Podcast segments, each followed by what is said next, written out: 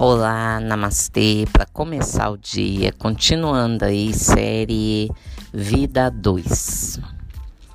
Você tem fome de quê na sua relação a dois? Hum, já parou para pensar? Você tem fome de quê? Qual é a sua carência aí? É fome de ser mais abraçada, ser mais beijada, ser mais amada. É fome de receber elogios. É fome de ser auxiliada nas questões da casa, com os filhos, ou nas suas questões. É fome de espaço. Você tem fome de espaço? Você tem espaço na sua agenda para você? Você só vive em função do outro. Você tem fome de quê na sua relação a dois? Você tem fome de mais presença? De mais atenção? O que que te falta? Você fala? Você se expressa? Porque o outro não tem bola de cristal. E dependendo da pessoa, meu Deus. ai, ai.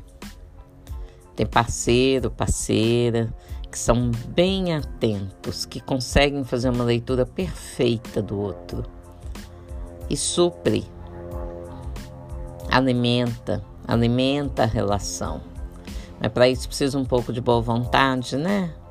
Precisa de voltar lá no primeiro dia no primeiro dia que conheceu o outro. Tentar reconhecer nesta pessoa de hoje, neste parceiro ou parceira de hoje, aquele parceiro de ontem. Se foi bom, né? Porque seria muito masoquismo, né? Ficar em uma relação desde o início tóxica.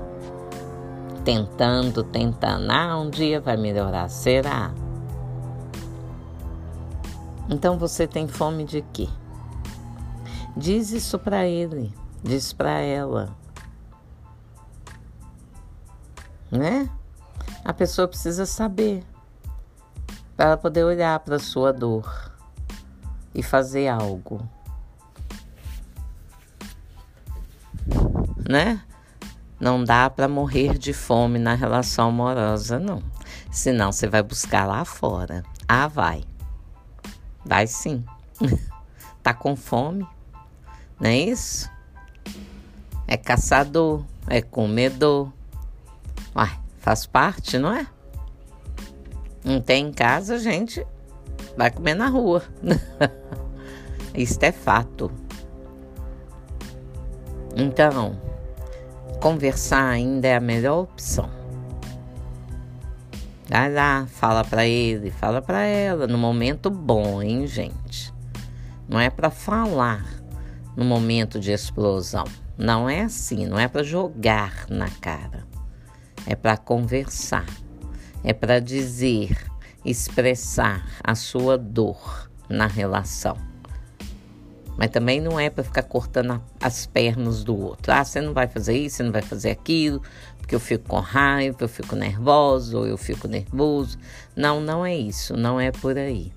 É apenas se expressar. Eu sinto falta de em você. Eu adoraria compartilhar isso, isso e isso com você. Olha só como muda. É o cuidado com a relação é o cuidado com a fala. Isso também, se você sabe, né, de você. Se você se conhece o suficiente para saber do que, que você está com fome aí na relação. Tem tudo isso também. Vamos para terapia todo mundo.